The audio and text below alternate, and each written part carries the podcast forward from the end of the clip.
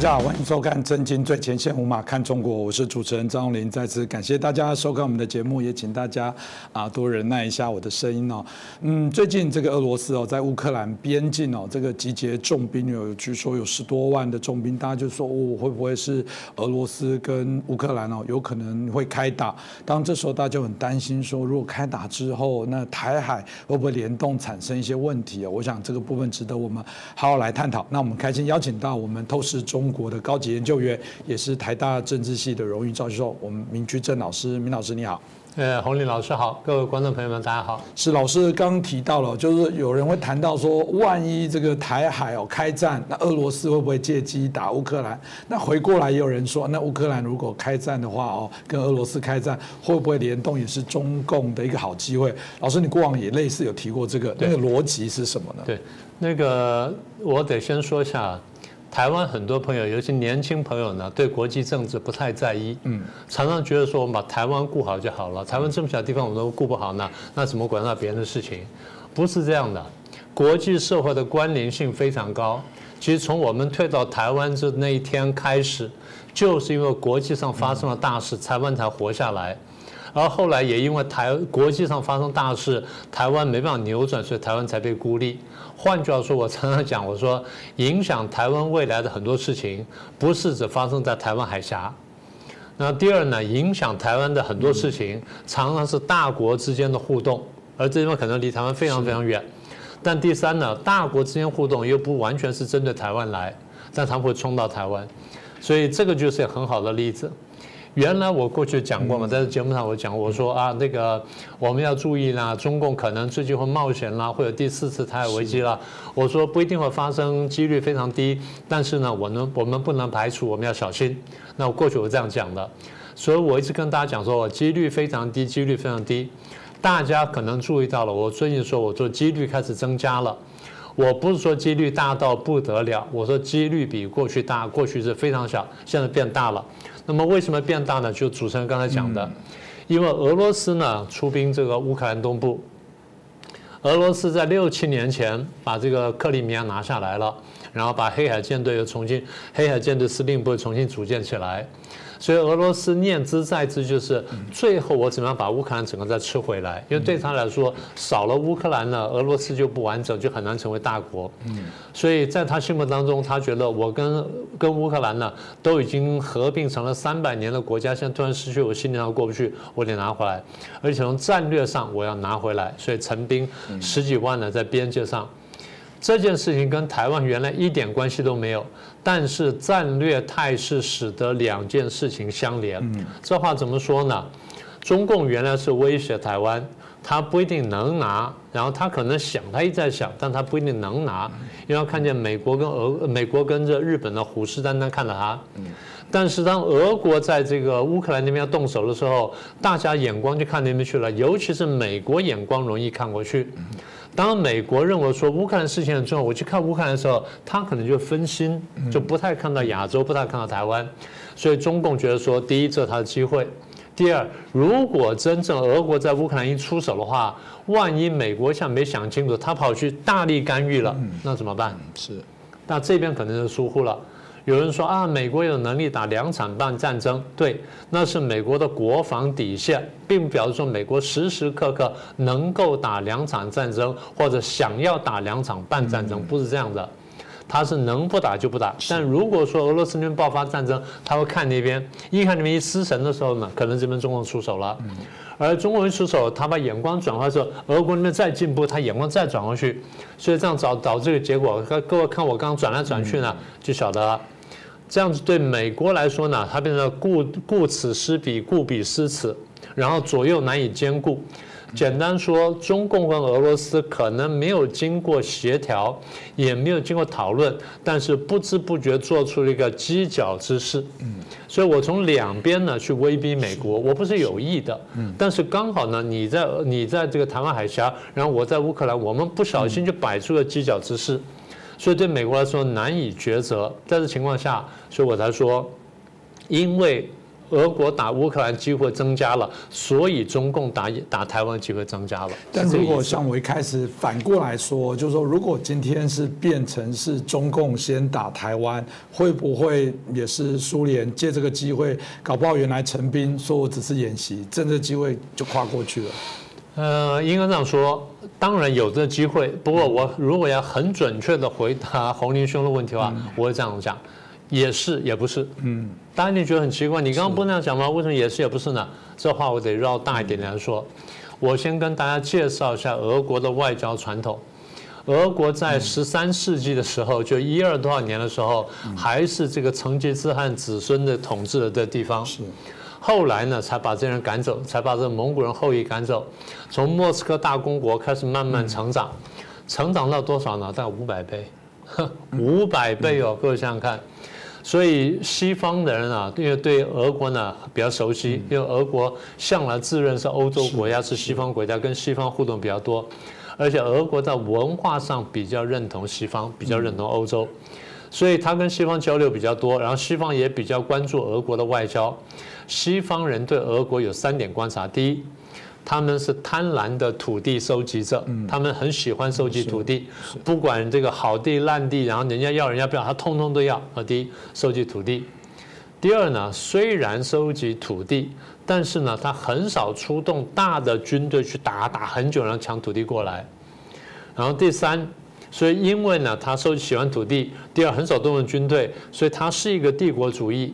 但是呢，它是一个相对高明的帝国主义。是老师可不可以多举一些例子呢？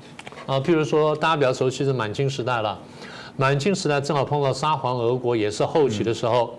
大概最后的这个上百年的时间呢，俄国从中国呢，光是直接占领拿走的呢，是一百多万平方公里，一百六十一万平方公里。我很简单跟大家数一下：第一，《爱魂条约》，《爱魂条约》割让了黑龙江以北、外兴安岭以南大概六十万平方公里，啊，大概差不多十五个台湾那么大。好，这第一个。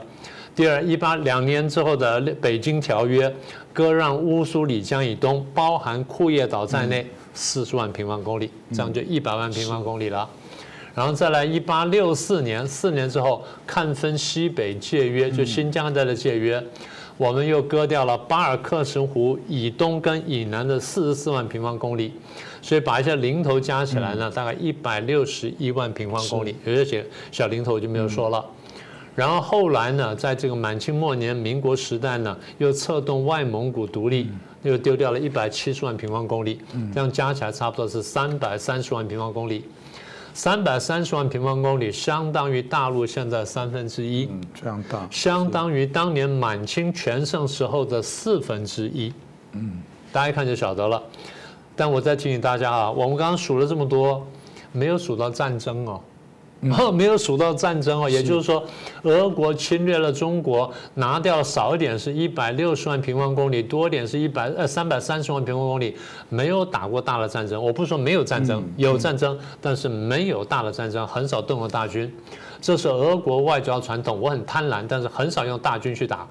我动军队，但是军队动得非常巧妙，非常高明。这个蛮厉害，难怪老师刚刚前面说，第一个贪婪的土地收集者这么多，再来是高明的帝国主义。哎，高明，他不用出一兵一卒，不用出动单征，他就可以收刮这么多土地。老师，那到底靠什么方法？这个好像诈骗的始祖。哎，这个讲得非常好，就是这两个字，诈骗。呃，因为我在学校呢，过去也是教这个满清的外交史，啊，教清末外交史，教中华民国外交史，所以对这段呢，呃，观察的比较久。简单说四个字：偷抢拐骗啊，无所不为。而且很多时候呢，他当然三十六计里面很多计都用了，但有两计用的非常纯熟。第一是趁火打劫，嗯，中国在东方碰到问题的时候，他在西边侵略你。是。中国在南边碰到问题的时候，他在北边侵略你，嗯，也就是他看见你被侵略的时候，他立刻跳进来，也加码侵略，嗯，他对波兰也这样干的，对不对？当时别的国家打波兰的时候，他也跑去打波兰，然后别的国家打谁的时候，他也跑去打谁，打的目的就是我跟进来分一杯羹，你拿我没有办法，因为我的兵力够大，嗯，但是波兰是挡不住我的，被我瓜分国家挡不住我了，当时满清也是如此，所以我就举个具体例子。英法联军呢，当时要来打中国，巡训中国，然后呢，中国非常紧张，满清就要去应付了。俄国就派了使臣来跟满清讲说：“哎，我英法很坏，我跟他们在西方打过很多交道，我很清楚。这样子，我来帮你忙，但是呢，你要给我什么好处？我你给我什么好处？你给我这好处之后，我来帮你忙。满清过去是吃过亏的，晓得俄国的狡诈，所以这这就是这个他们文件上用了语狡诈，俄人狡诈。他说，俄人狡诈，不可轻信，所以不要相信俄国人，我们自己去应付，就把俄国赶走了。俄国一看呢，游说满清不成，他立刻跑去英法联军那边讲说，我知道从哪边进兵比较快，那从北塘从哪边哪边一条路怎么怎么打进去会比较快，那边防守比较薄弱，两边来，所以一个是趁火打劫，嗯第二呢放火打劫。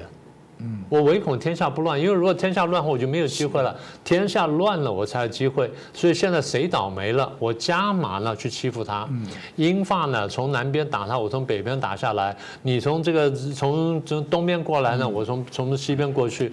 所以呢，我才说高明的侵略者。嗯，如果老师说有高明的侵略者，当然我们就会好奇，那有不高明的侵略者吗？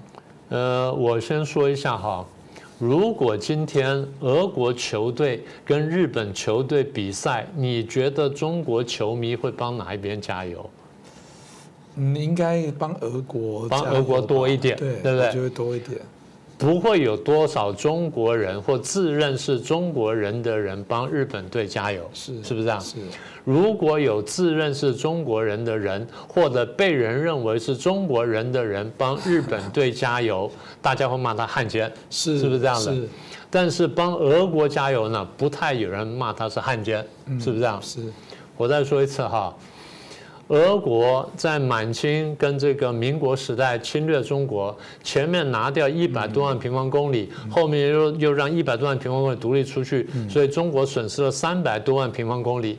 而中国人到现在呢，不太痛恨俄国人。毛泽东时代还叫苏联老大哥，啊，叫到很难看的地步。那当然还有另外考量，我不说了。第二次大战，日本侵略中国，大家都很清楚。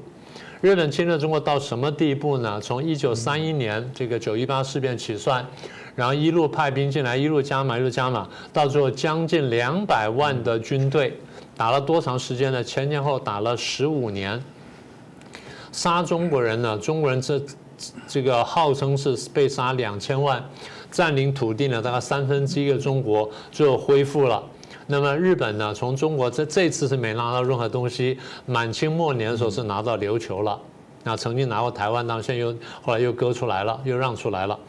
好了，那么这样子，日本呢花了两百万的军队打中国，打了十五年之后一事无成，一无所获，就吃了两个原子弹，几乎灭国。而今天中国人恨日本人远远超过恨俄国人。在中国大陆，官方呢向来是骂日本而不骂俄国。嗯，第一呢，这个官方也没有道理。如果说国仇家恨的话，那俄国的国仇家对国俄国国家也非常大呀，也不止对日本呢。为什么厚此薄彼，厚彼薄此呢？对不对？所以你说高明侵略者跟不高明侵略者，有人拿了我们一百多万平方公里呢，我们不太恨他；有人现在只拿了琉球的这么几个岛呢，我们恨他恨得不得了。所以你说。日本人是不是比较不高明的侵略者，而俄国是比较高明侵略者？我先把话说在前面，我不是要赞扬侵略者，我不是这意思。嗯，我只是说研究国际关系，你得看懂人家手法，你得看出高下来，来高下利利弊，这就是我们看到的东西。这的确，如果没有透过明老师谈这段历史，你可能对俄罗斯、对中国过往早期的侵略，你会发现说对啊，怎么大家恨日本远高于这个恨俄罗斯哦？当回到俄罗斯，因为。现在国力整个，我们当听到他当然还是一个强国，还是个军事的强国，但大家打个问号了，真的吗？他敢吗？包含北约的组织哦，在这个拜登重新也在做一些在啊沟通，在做一些调整。大家很好奇，现在的俄罗斯还有能力真的打起这个乌克兰相对应的战争吗？呃，打乌克兰大概不是问题了，打北约大概会有很大的问题了。嗯，不过讲到俄国，还得回回来谈我对俄国这个外交的观察。俄国呢，它历史上被侵略过多次，它被欧洲强国侵略过多次，它被瑞典侵略过，被波兰侵略过，然后被法国侵略过，被德国侵略过。所以呢，俄国虽然经常去压迫欧洲，但俄国是怕欧洲的。是哦，大家得记得记住这点。所以欧洲每一次出强国的时候，俄国就问：上次大战的时候打俄国的时候你在哪里？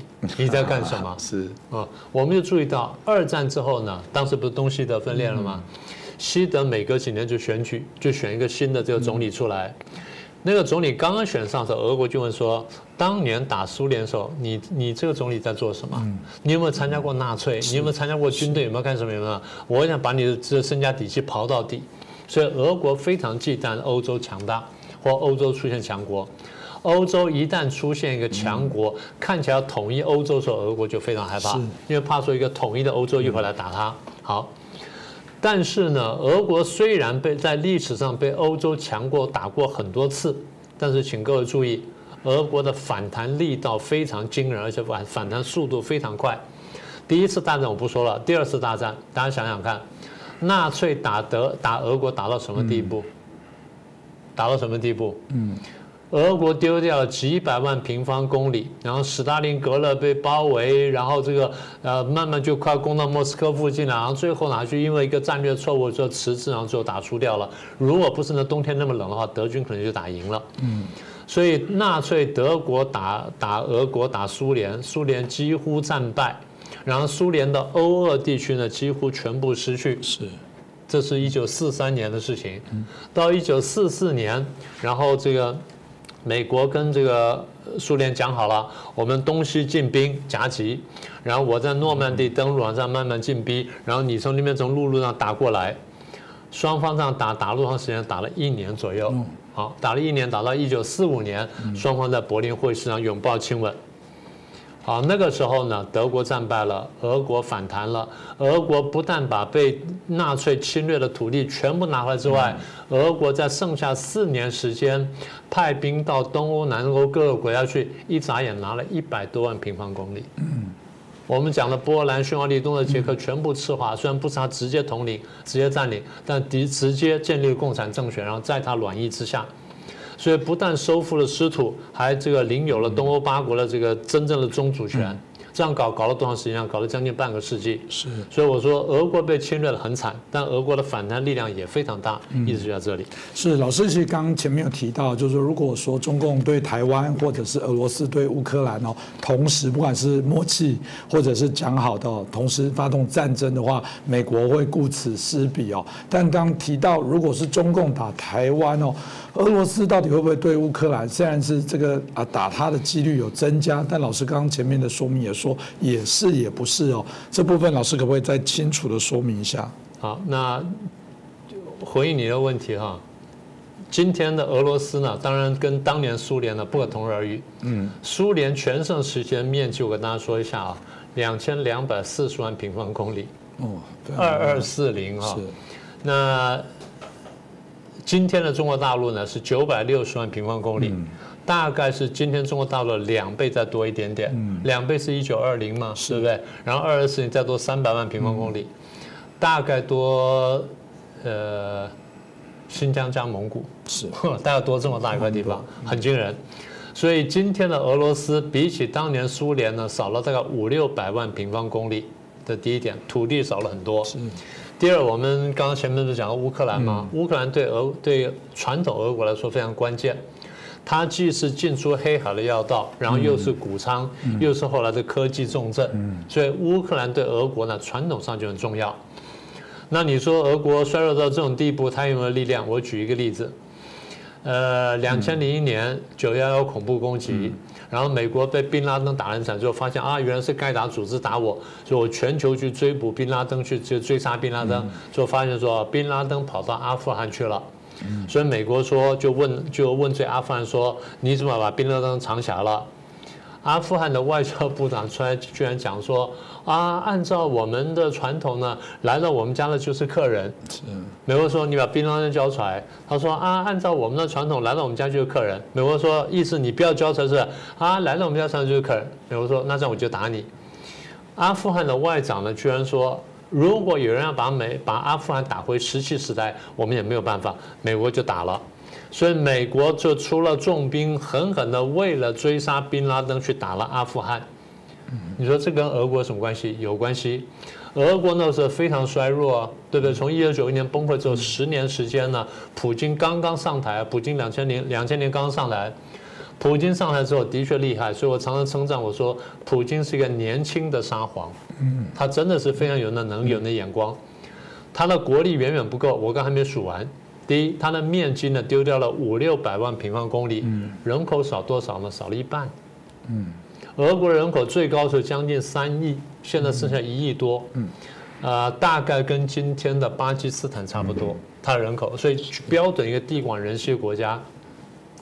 这么一个这个领土少掉了五六百万平方公里，还包括很多精华区，人口少掉一半的这么一个中等强国，在美国去打阿富汗，然后全世界关注的时候，他干了一件很棒的事情。嗯，他派了两百名特战兵冲进阿富汗去抢了首都的喀布尔机场。嗯，用这两百名兵，然后抢了机场，然后跟美国进行谈判，我分一杯羹。是，厉害吧？嗯。你不能不说他厉害吧？所以我常说高明的侵略者。呃，我不是喜欢俄国，我是因为研究外交必须研究每一个国家的优良的手段、优良政策。这些优良政策在一般人看起来可能是不道德的，但在政治家的眼光看起来，如果促进国家利益的话，很多事情是可以做的。嗯，这就胡林翼当年讲的。胡林翼在当年这个要参加这个曾国藩的这个幕僚，然后要去打太平天国的时候呢，他就讲过一句话。他受命之日呢，很多事情呢就不能考虑那么多。他为了国家利益，任何顽钝无耻的事情我都要去干。换句话说，作为政治家的道德跟作为个人道德是两件事情。我现在讲的就是政治家道德。政治家道德就是保卫跟促进国家利益。那么保卫跟促进国家利益当中，可能会牺牲个人道德标准。这事情呢，恐怕无可厚非。这是我们政治学家信念。所以回到刚才您的问题，我们讲说啊，这个。如果这个中共打了打了台湾，是，然后俄国会去干什么？俄国是不是去打乌克兰？不一定。所以我前面说也是也不是，为什么呢？那推论以前我得先讲一件事情，因为现在涉及很多国家都拥有核子武器。我们现在先假设大家都不考虑使用核子武器，是，就是核子武器不再考虑在内，在在内。如果把核子武器考虑进的话，底下事情可能不会发生。啊，所以我们不能考虑核子武器。好，那现在不考虑核子武器的话，大家想一下，对俄国来说，我前面一再强调，我说乌克兰很重要，俄国拿回乌克兰呢，它就有称霸的条件。是，好，那这是一个考量。第二，如果说这个中共打台湾没有能够一下打下来，而美国、日本介入了，美国跟日本同时在中跟中国在这在这个东方战场或在亚洲战场上面在。打成一团的时候，不用核子武器啊！打成一团的时候，或者出兵了，或者海上作战了，或者甚至兵登陆了，什么等等，打到一塌糊涂的时候，俄国会干什么？按照我刚讲，俄国传统会干什么？是，他可能会打乌克兰，但他可能呢打中国。嗯，落井下石嘛，分一杯羹嘛。俄国传统就是谁挨打我就欺负谁，谁倒霉我跟着欺负他，因为这是得到利益最大。是乌克兰，反正我迟早可以拿，但是拿中国的机会是非常非常小的。嗯，历史上俄国占领过东北的呀，对不对？嗯，一九四五年到一九四九年，俄国占领过东北的呀。是。那时候就是因为在俄国占领东北，国军没办法接收，最后呢，俄国让林彪部队空手进去，把所有武器、土地关键地方都交给他之后，才让国军进来，所以国军吃了闷亏的嘛。俄国在新疆这搞过事情，俄国跟新盛世才是勾结过的，俄国跟蒙古人间蒙古亲王是勾结过，是搞过蒙古独立的，俄国对新疆、西藏、蒙古跟东北都染指过，他是很有兴趣的。如果今天美国跟日本真的跟中国打起来的话，俄国会不会趁机打中国？嗯，在俄国的这战略计算来说，第一打中国这是千载难逢的机会；第二，如果削弱中国的话，我战略利益比拿到这乌克兰要大得多呀，是不是这样子？刚才那几块每一块都非常重要，每一块都都很好，所以拿了东北、拿了新疆、拿了蒙古或拿任何一个地方，其实最危险是什么是蒙古？蒙古拿下的话，没有几天就到北京了。坦克车一天可能两天就开到北京了。所以对他来说，俄国的考虑是。我是要拿乌克兰，然后打乌克兰还打中国，到时候我再看。反正我一部分军队呢摆在乌克兰边界，摆出个态势，让你不让你们也不敢动我。这边我认真看亚洲态势。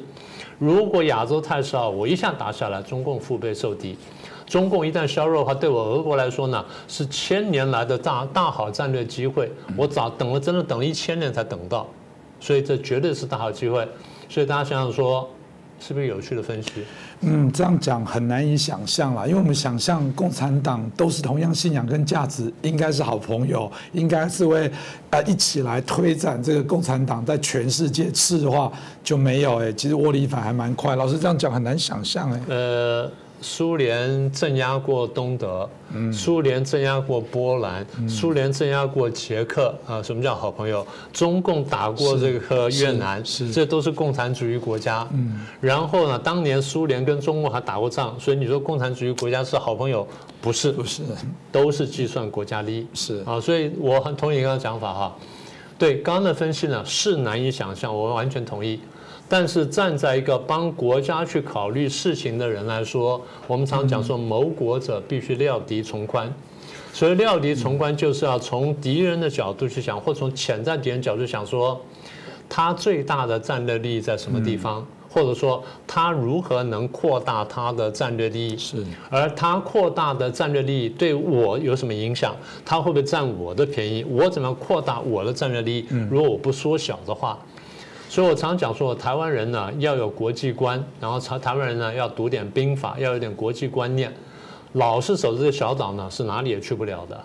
如果说我们台商都像很多人一样啊，就我把小台湾里面搞好就好了，台湾早就饿死了。是，就是因为台商有这种眼光，有这种魄力，拎着零零七皮包全世界上跑，才打出天下来。嗯。而打出天下前提就是你对外面世界要有了解的呀。嗯。现在这个，呃。中国跟日本之间呢争斗这么多年，嗯，然后中国人很恨日本人，说啊日本常侵略我们什么等等啊，所以我们要报复。我仔细问一个问题：日本人当中对中国历史地理熟悉的人非常非常多，中国人当中对日本历史地理很熟悉的人有多少？这第一个。第二，日本的指挥官在二战侵华的时候，对中国很多地理非了若指掌，手上是拿着中国书、拿中文书在看中国地理历史的，是这样进来打中国的。哦，当年你们的历史上哪场战争，谁跟谁是怎么打的？我看的书照这样打。今天有多少中国人能够拿着日本书说我要去打打下关，我从哪边进兵？我要去打这个冲绳，我从哪边进兵？我打京都从哪边进兵？有多少中国人讲出这种话来？我不是鼓励侵略，我只是鼓励战略眼光。嗯换句话说，你没有这种战略眼光呢，你没有这种准备，到时候事情来了给你侵略，你就侵略不了。我说谋谋国者料敌从宽，就这意思。那料敌从宽另外一层意思就是不能排除任何的可能性。是我常常跟大家讲，我说有核子武器的国家很难爆发战争。我不是说有核子武器国家绝对不爆发战争，啊，这点大家一定要想清楚。嗯，那最后一点，我想提醒这个我们的观众朋友们，尤其是台湾观众朋友们，台湾是小国，台湾的很多命运呢，不完全掌握在自己手上。大家这么多年来已经感同身受了。所以大家还是抱残守缺，只看台湾里面的话，最后会被被别人吃掉，会被别人埋葬的。所以，作为小国寡民的台湾来说，我们更需要有战略眼光，更需要有想象力。嗯，谢谢。我今天明老师很清楚的跟我们谈到整个台湾在面对这个啊美中啊日台哦，甚至如果再加上俄罗斯哦，这整个诡谲的变化里面，我觉得我们各自在这角色里面都必须要找到自己清楚的内容。当然，我觉得所有的判断从经验以外就是历史，历史真的很重要。我觉得明老师在今天节目当中很清楚的把这些历史的脉络。发生的事情哦，让我们引以为戒哦。那希望台湾啊能走出一条更清楚的脉络。我们也希望在整个这个各强相争之间，台湾能精准的走到一个更好的一个策略战略，让台湾啊可以让我们刚刚提到土地上的人民有更好、更安全啊。当然，最理想的部分是不只是我们好，我们真的也希望啊把这些自由民主的部分推向更多的一些国家，慢慢的去做一些改变哦。那今天也谢谢明居正老师哦，帮我们来做。精彩的分析，也谢谢大家的收看，再次感谢大家啊支持我们震惊最前线，也欢迎你们帮我们转传、按赞，让更多的人了解啊我们的节目的内容，让更多的人啊来了解为什么我们要来推动中国的民主化。再次感谢大家。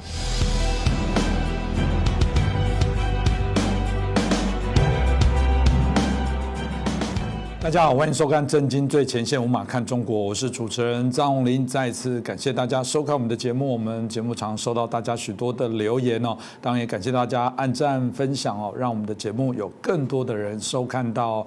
那当然，呃，大家也列了许多的一些啊题目啊、内容方向的一些建议，我想我们都有收到，我们也会尽快的去做一些会诊哦，不管是回答啊网友的提问，或者是大家希望我们在访问的这些来宾或做的一些题目，我们尽量。会满足大家，让大家可以在我们这平台上来，呃，可以做更多的讨论。当我们过去在节目也提到说，我们当然是希望啊，我们是在以台湾啊立足在台湾，然后对于所谓的中国相关的一些议题，希望做一个最全面的一些播播放。但我们也自诩自己是华人，在评论中国议题是最棒的一个节目。那这需要大家持续给我们做一些鞭策哦。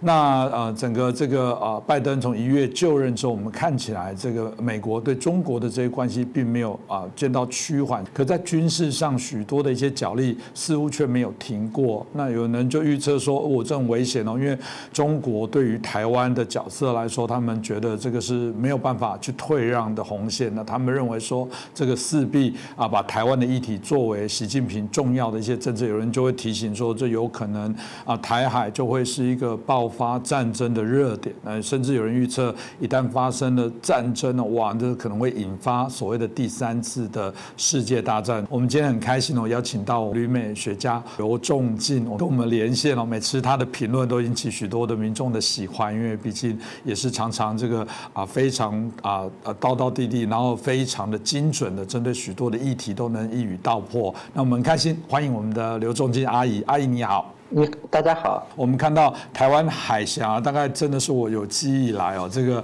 啊各国航舰非常多，这个通过，那更不用讲攻击的扰台也是前所未有的频繁哦。你怎么看待呢？真的有可能像大家所说的，这地方有可能引发啊严重的冲突，甚至会导致所谓的第三次世界大战吗？嗯，应该是这样，因为。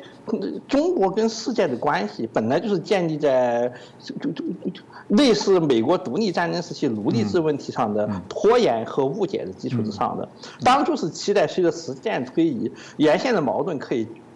不渐趋化解，等到下一代或者下两代，呃，原来的矛盾可能会转移，但实际情况恰好相反，原来较小的矛盾经过时间积累以后，逐渐渐变成了较大的矛盾，更多的利益捆绑使矛盾变得无法解决了。按照利益，按照历史先例，无法解决的利益冲突，最终是依靠战争来解决的，没呃没有退路的结果，就是最终要依靠战争来摊牌。军事上的炫耀和较量，实际上是指望不战而屈人之兵。但是反过来也说明，在同一个体系，就是继承事实造成的同一个体系，在双方不同的认知结构当中做了不同的理解以后，本身就会构成进一步升级，最终无法解决只能冲突的原因。这个认知结构升级是什么？就是中国改革开放的基本前提就是富国强兵。为了解决暂时的困难，韬光养晦，吸引西方的技术和资金来解决暂时的困难，最终是服务于大国崛崛起的目的。从这个角度来讲，邓小平的韬光养晦和习近平的大国崛起没有矛本质上的矛盾，这是同一个战略的两个。时间段的不同组成部分，而后一个部分本身就是前一个部分合乎逻辑的结果，而且是前者的根本目的。所以，资源积累到一定程度以后，就得服务于原有的目的。原有的目的就是假定中国一过去的问题是不够富强，现在已经足够富强了，问题应该解决了。如果不能解决的话，那么积累起来的富强就要付诸使用。那么，但是西方的意见就是这个样子，就是苏联和中国从苏联集团分裂出来以后，被视为一个可以改造好的小学生，通过善意的接触和适当的援助，一方面发挥了协助西方克制苏联的战略目的，另一方面在接触到更好的榜样和更好的生活方式以后。朝野双方，中国共产党和中国人民都将意识到他们有比苏联更好的道路要走，因此可以比苏联更加顺利的转型到西方的轨道上来。当然，这个想法跟中国朝野方对改革开放的看法是截然不同的。结果，中西方对中国的资资金和技术输出造就了现在的中国，但是造成的结果。呃，是双方都对对方极其不满意。中国期望中国在摆脱贫弱、进入富强以后，西方对中国的和平演变要求会渐渐趋缓，中国将会根据自己实力重写国际秩序，包括实现，呃，促使共产党作为一个外来马列主义政权，转型为一个合法的中国王朝的必要组成部分，就是统一中国。按照这种解释，就是，呃，统一中国过去不不能实施，是因为中国过去还过于贫弱，现在中国已经实现了诺言，已经变得不再贫弱，是富强了，没有理由不让中国继续统一，这实现统一了。而西方的想法恰好相反，中国过去不能实现民主，是因为中国过于贫弱，现在中国富有起来以后，就应该实现民主了，民主不能再拖下去。换句话说，和平演变不能再拖下去。而中国方面的意思是，呃，我们互相起来以后，不是和平演变不能再拖下去，而是统一不能再拖下去。而实现统一需要强有力的领导，反过来证明共产党绝不能放弃政权。双方对同一个历史进程做相恰好相反的解读，任何一方放弃自己原有的解读，都会危及自身体系的。完整性会导致不仅是具体的问题，而是自身所企图建立这整个国际体系的崩溃。所以双方都必须坚持自己的合法性，而要论证自己合法性，首先是展示力量进行威吓，展示力量发现达达不到目的以后，就必须逐步升级，升级到最终程度，最终还是必须通过实力较量来解决问题，证明有一方对世界的解释是错误的，而这样的证明。恐怕只有一方的军事力量遭到摧毁以后，才能实现。是刚刚听到这个，我们阿姨有所谈到的部分，大家可以清楚的提到，那就是我们所看到这个，嗯，当然了，这也是我们内部台湾也有这样的一些问题哦。有时候我们都会觉得，啊，在这些政党里面，这角色上的部分，对于这个敌我的部分，是不是可以更明确来做一些相对应的一些界定呢？我甚至曾经问过一些独派的一些啊，这个前辈们，然后就问他们说，那如果有一天中国非常自由民主的时候，嗯，他说可以啊，那。等到那样的一个对等的部分，可能才是一个我们觉得可以来做一个谈论的部分。但刚刚阿姨也提到说，这个可能都危及到各自的这些政权的一些权利，有值得来谈哦。另外一个有趣的部分是人口数这件事哦。哎，我们发现中国还蛮爱用人口这件事哦，动不动就是伤害十四亿人民的这些感情哦。那华春莹甚至呃还呛瞎说，哎，我们这么多人，你欧洲总人数加起来可能都没有我这么多，来用为他所谓的我们具有足够的人数在地球上的代表性。的确哦，地球七十多亿的人口啊，中国占了十四亿，哦，那比例非常的高。但大家会好奇哦，这个老是爱拿这个人。人口数这件事情的心态到底是什么？阿姨你怎么看呢？人谈论人口这件事情本身是一个古老的策略，就是建筑政权不合法性的体现。因为布尔什维克政权特点就是依依靠人肉盾牌来实现自己目的，例如让自己的士兵假扮成平民，假扮成游行示威群众，然后激起冲突以后，跟英国警察起冲突以后，你可以说是英国警察击伤击伤了平民之类的。要正正因为它事实上是一个依靠武力劫持民意的特殊集团，所以他特别强调，嗯，我们跟十四亿人民是等同的。例如，在中国共产党的文宣术语上，“人民”这个词跟共产党是基本等同的。说人民绝不能做容忍什么，人民绝对不能做什么，实际上是共产党不能容忍什么。共产党等于人民。共产党发出的声音等于人民的无形意志，这个是这政治逻辑的布尔什维克政治逻辑的基本公式，它正好就反映了，就是共产党政府。并不是像西方国家政府那种代表一个只是稍稍在选民中占优势的集团，不能说代表自称代表全部人口。而中国共产党自称自己能够代表全部人口，本身就是国家体制一种体现，就是全体主义国家体制一种体现。它是隐性的像呃，按照布尔什维克语言来讲，是注定软弱和分裂的资产阶级政客表示，我们凝聚全民意志，照西方人的看法，就是呃，就强行洗脑，将自己一直灌输到全民当中的能力，远在只能代表个别政党，而永远不能控制全部议会和全部选民的西方国家政客之上。所以你们是分裂的，充满弱点的，而我们是坚强的，没有弱点的。因此，我们和你们的博弈，从一开始我们就是在优势一方，分裂和软弱的资产阶级政客不能跟我们相比。是我们刚刚所谈到的部分哦，这的确也是呃，可以用人口的部分，到底这是过于自信还是过于自卑？而且我觉得讲到一个重点啦，这个有点瑕，十四亿的人口，嗯，老实讲，十四亿的人都支持共产党，真的是如此吗？我觉得这值得来做一些挑战哦。但人多还是有人多的好事哦。那为什么呢？我们看到最近哦，因为我们美国海军驱逐舰哦，啊，他们有一张这个指挥官翘脚在看辽宁号航母的时候，就当然引起大家的一些讨论啊，有人说哇，这个美军故意有点挑衅。当然，我相信啊，引起这个中国境内中共一定大肆挑起民族主义。他们也许哦内心知道说，对美国，你可能现在暂时在某些海上的军力比我强，但是我们像下饺子一样在下这些我们的舰艇，未来我们早晚会超过你。而且而且，我们还有一个人海战术，我们未来假使我们不管是我们未来啊在质量品质会提升，加上我们那么多的人口。我们光用人海战术的部分，就肯定会把你这个啊，对于中国啊，我们认为这个视作这个威胁的这些美国啦、日本啊或其他国家，我们光用人海战术，可能就有机会把大家给击垮、拖垮。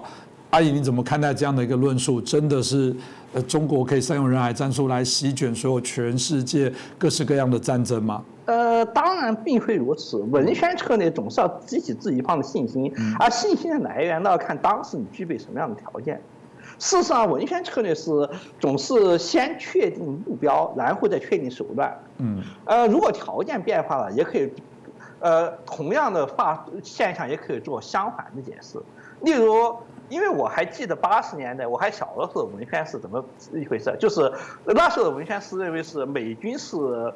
唯武器论，唯武器论的理由是美国技术先进，但是美国人很怕死，所以呢，相反就是对比说，我们人民解放军虽然武器落后，但是人不怕死，所以唯武器论是注定要失败的一方。呃，但是比如说最近这至少最近这五年，文宣策略就变得相反了。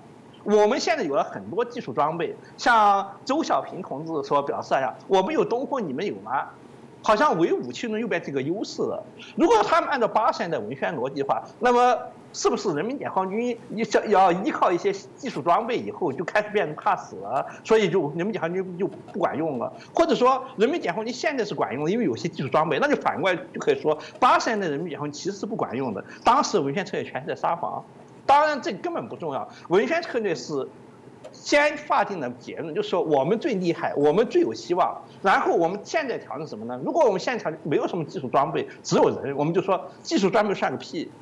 唯武器论要不得。反过来，如果我们现在有些钱来搞些技术装备，我们就说我们技术装备升级的速度是世界上最快的，所以我们最牛逼。反正结果都是我们最牛逼。当时我们是走技术路线，那就是技术最牛逼；当时我们走的不是技术路线，那就是是技术最不牛逼。至于说人口这个东西，人海战术管不管用，这个我们要首先搞清楚军事人口怎么一回事。在人类历史上的大多数时间段和大多数地点。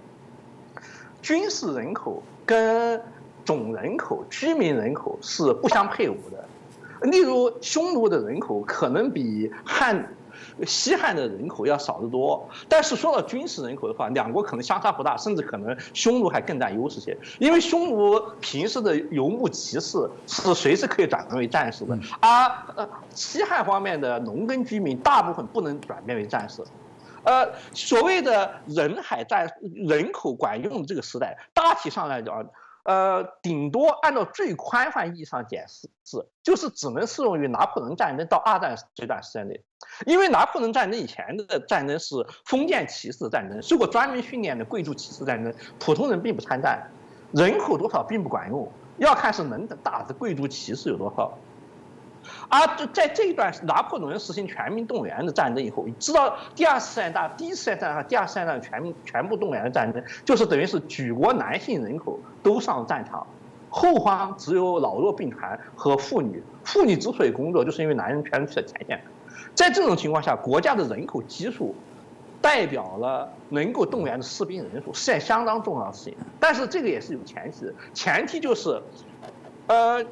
大部分人口具有义务教育所建立起来一种最起码是初中毕业生水平的，可以做初等劳工和基本士兵那种文化水平，一动员起来，最起码可以做一个合格士兵。有很多地方就不符合这个标准，例如国民政府，重庆国民政府领导下的中华民国，虽然有四亿人口，但是它有大量的人口实际上不能胜任普通士兵的操作，因此不能直接转回战斗力。而日本的人口虽然少得多，能够动员出来合格战士却要多多。但是在欧洲，在基本的国民教育已经普及的情况之下，确实是像俄罗斯、苏联这样能够大量动员人口的国家就。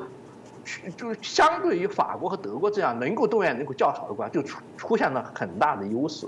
最后权力转移到美国和俄国手里面，英法德和欧洲国家的没落跟这一点是颇跟这种战争方式是颇有关系的。但是这一点跟就是呃中国共产党宣传和被宣传人海战术又是两码事。因为中国共产党跟国民党领导下的国民政府一样，它的大部分人口不具备。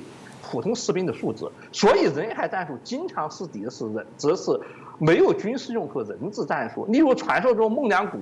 共军利用妇女儿童当人肉盾牌，或者在朝鲜战争中利用，或者是在淮海战役中利用大量没有技术能力、士兵技术能力的农民工上前线，仅仅是为了消耗敌军的炮火。这种做法也是被称之为是人海战术，但是它跟德国和苏联那种全民动员的人海战术不是一个意思。它没有足够军事素质，动员的人只是消耗敌军弹药炮火而用。那么这第二种意义上人海战术，通常带有道德上贬斥意义，意味着。当局对平民使使用的不道德的做法，而且它，呃，起的作用是非常有限的，就是说它只能对，呃，火力和弹药严重不足的对手起作用。直截了当的说，就是在整个历史上，这种第二种意义上人海战术实际上只对国民党政府、国民党军队起不过作用，因为国民党政府和军队在抗战结束以后就失去盟军的援助以后就没有重武器和弹药的补给能力。所以他的弹药总是消耗一点就消耗完，在这种情况下，如果被人海战术消耗了一部分弹药，那是件非常严重的事情。但是同样的战术在朝鲜战场上就是基本不起作用，因为美军的弹药相对于苏联和中国来讲是几乎无限供应的。实际上你在七天之内，人海战术像蚂蚁一样拥靠的士兵成批成批的死在前线，对于美军来说是基本没有影响。在朝鲜战争的最后几个月发生情况就是这样。几个月的谈判时间，死的人比几几以前几年战争还要多，就是人海战术失败的证明。而目前共产党假定的敌人当中，恐怕是不能复制出1948年的国军那种极度缺乏弹药的敌手来。假如他的对手是包美国这些盟友的话，那么也可以假定弹药匮乏这件事情不会再出现。因此，第二种意义上人海战术是没有意义的。第一种意义上人海战术就是。二战时期苏联那种全民战争，很可能，极大可能是占绝大多数的可能，在第二次伊拉克战争以后。不会成为将来战争的主要形态。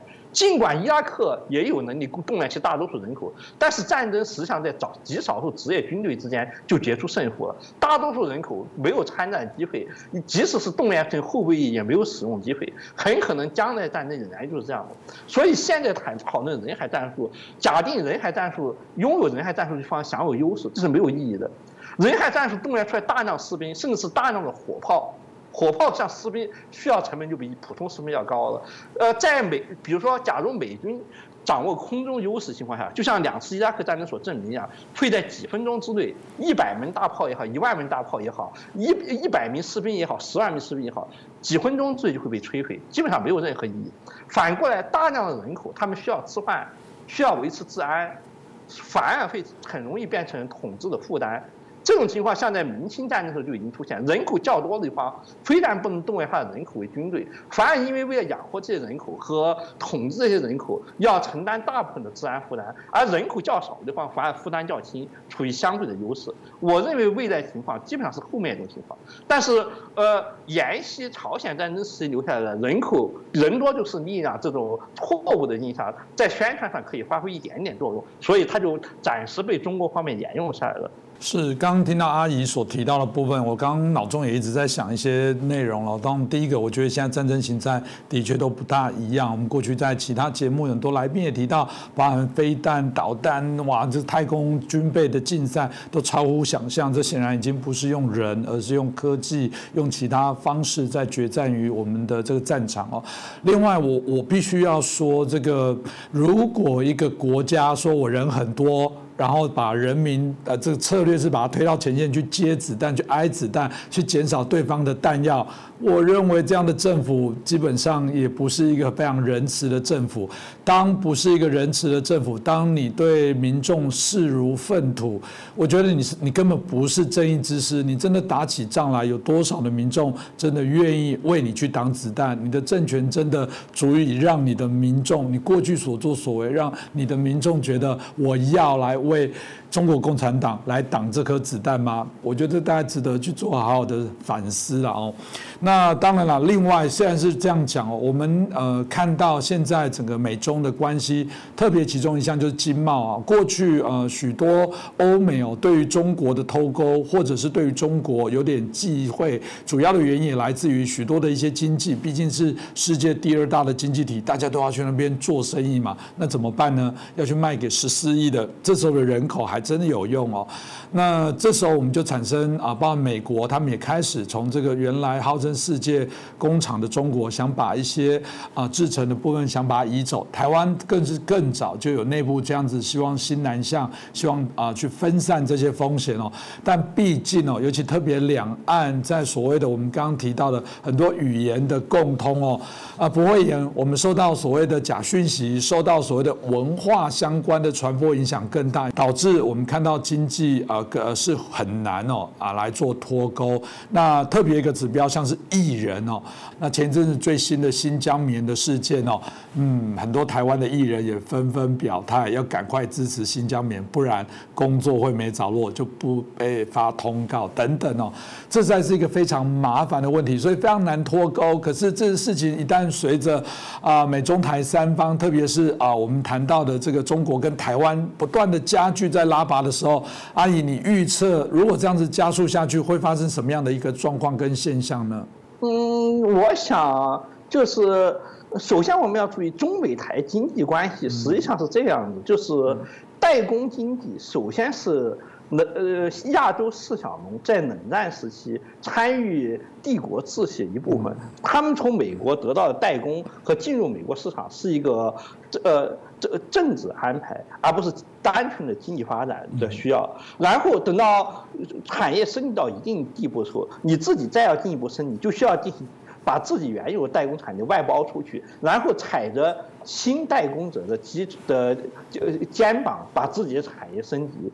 中国就是在这个时候，在后冷战时期进入冷战经济学的四小龙代工产业的代工接替者的嗯地位的。换句话说，台湾的产业升级和中国对美国市场的开拓，实际上是冷战时期亚洲四小，包括台湾这类的亚洲四小龙代工经济的扩展和深化。因此，这一个角落的经济循环就是美国市场。台湾中建者和中国是工厂之的三角关系，实际上是一个呃整体的经济循环，只是由于统计方法的缘故，才被分别算成了三个部分。换句话说，中国台湾对中国的大量的出口顺差和中国对美国的大量的出口顺差其实是一回事儿，实际上是台湾通过。把中国劳动力当做自己劳动力来服务，以在中国进行生产出来的产品出口到美国，来实现了台湾的经济循环，维持了台湾在冷战时期形成的以美元为中心的出口导向型经济。而这个出口导向型经济是台湾能够由传统的农业地区迅速升级为工业化和城市化的国家的关键所在。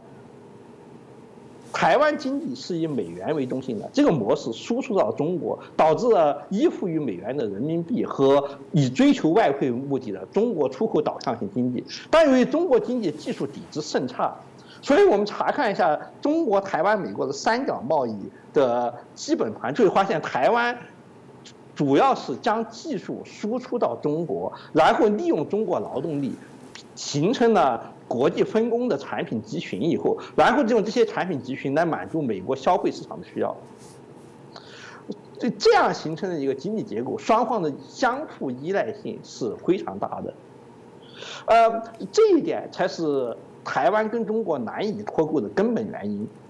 呃，政治上的独统之争还是表面现象，因为这一点就是呃对美元的依赖。以及台湾的整个产业和国民消费对美元的高度依赖，是台湾作为现代化社会的根本所在，不是蓝党或者是绿党猛一荒社会的特点，也不是国民党没落以后就能够轻易改变的。台湾永远是处在美元交合的状态，而他对美元的需要，也就决定了他对中国廉价劳动力的需要。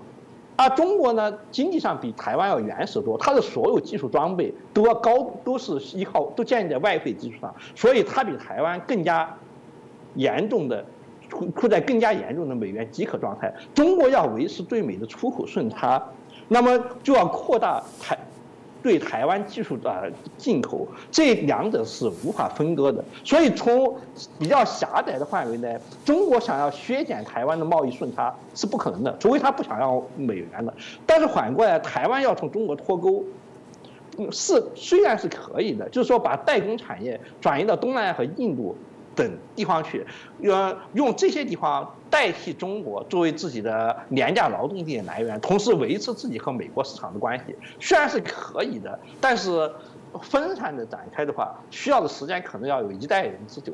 而在这一代人之内，中国代工产业的经济结构未必能够支持那么久。简单的说，因为中国代工产业是一个，呃，依靠。八七八十年代剩余劳动力的现象，就是说厂妹满街在深圳满街走那个特殊时代产物。随着计划生育的推行已经难以为继。中国的劳动密集型产业是一个依靠五十岁农民工勉强支持的产业，它想要维持到下一代几乎是不可能的。在难以维持这个关键时刻，中国的外汇供应和也就是说。换句话说，就是台湾的对华出口顺差和因由此渐渐获得的美元收入都会面临严重的危机。中国解决这个危机手段必然是集中外汇，保障跟国家安全有关系的极少数外汇项目，而放弃其他项目。仅仅是这个企图就可以导致代工产业链巨大震荡。因此，就台湾情况，因为台湾情况跟美国不一样，就台湾情况来讲。可能台湾分散产业到印度和东南亚的速度还赶不上中国为了应付人口老化和国际产业结构的变化。例如，呃，典型的做法就是“一带一路”，从非洲或者是其他地方伊朗进口石油，从几内亚进口铁矿，建立一个中国资本控制的新产业链来替代依附美国产业链这个过程。展开的速度恐怕比台湾把产业分散到印度和东南亚的速度还要快得多。这个迅速展开的进度，大概在呃三到五年之内就足以对成。嗯，比较集中而孤立的台湾产业形成巨大的冲击了，冲击速度之快，快到新南向政策形成的反冲来不及起作用的地步。是我刚我讲听过这个刘仲敬阿姨的一个分析哦，大家也可以针对这些议题哦，我觉得给大家一个呃观点可以了解一下，这个也我想也是持续哦，我们在节目当中都可以啊来跟大家报道最终的一些议题哦。那今天谢谢我们旅美作家刘仲敬阿姨哦带来这么啊精辟的分。分析哦，刚刚说了，每次听大家争辩时事哦，都非常的过瘾哦。那再次感谢阿姨啊，接受我们的邀请。那我们也希望大家喜欢我们的节目的话，喜欢阿姨的评论的话，帮我们转传分享，也留言哦啊，让我们知道还有哪些我们可以再改进。当然，如果有很好的部分内容哦，也欢迎帮我们转传，也帮我们鼓励一下。再次感谢阿姨，感谢，谢谢大家。